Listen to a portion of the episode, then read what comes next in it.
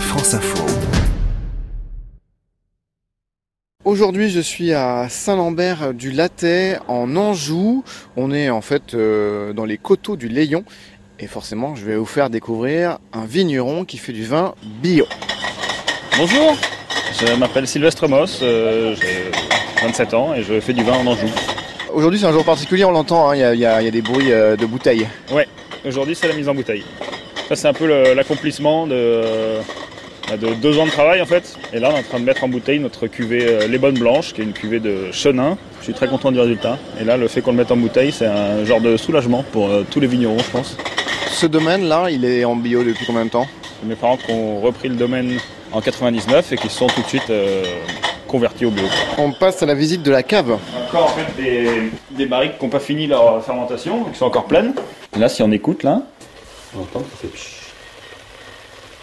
Ah, c'est génial Donc là, c'est le, le vin de 2018.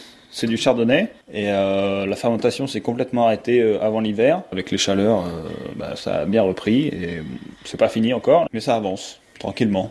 Tu veux goûter le prochain vin qu'on bouteille? Ah bah avec plaisir. Donc ça, c'est une macération de chenin. Donc là, je prends le vin au robinet de la cuve.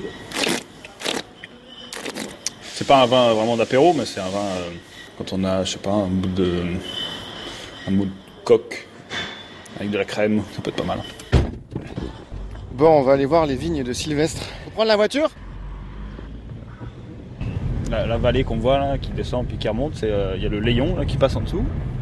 Et là, on arrive à la parcelle des bonnes blanches qu'on est en train de mettre en bouteille. C'est bien plus calme ici, hein? Ah, il y a beaucoup moins de bruit là. Là, on voit les futurs raisins.